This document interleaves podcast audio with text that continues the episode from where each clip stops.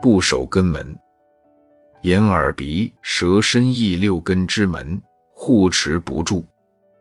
看电视看多了，打起坐来就昏迷了，因为不守眼根门。听人讲话、听歌，听多了，打起坐来昏沉；不守耳根门，天天练气功，练多了也容易昏沉。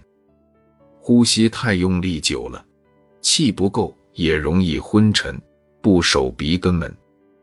有个故事说，有一个比丘打坐就昏沉了，来问世尊。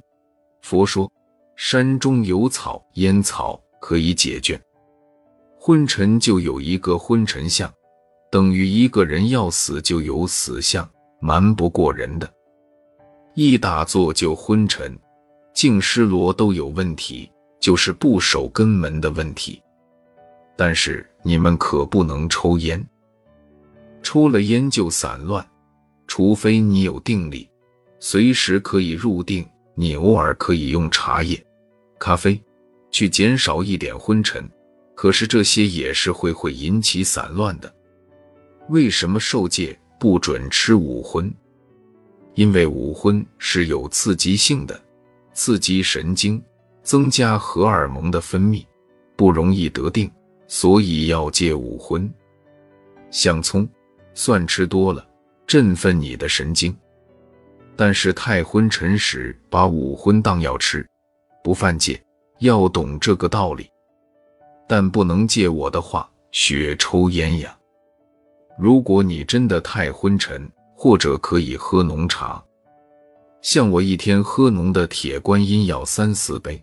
你们程度不到，不要随便乱来，否则会出毛病的。这些不要学，当个话头来参可以。另外，吃东西贪好味，吃多了就昏沉。所以佛的戒律过午不食，就是为了少昏沉。肠胃清了以后，脑子就清明；肠胃不清，脑子就不清。所以过午不食是有科学的道理。生根就是男女性器官，男性犯手淫遗精的，生根破坏了容易昏沉；女性两乳房也是生命生根之一。所以要守根门，现在跟你们讲明了，否则你们学佛一辈子也不知道生根是什么。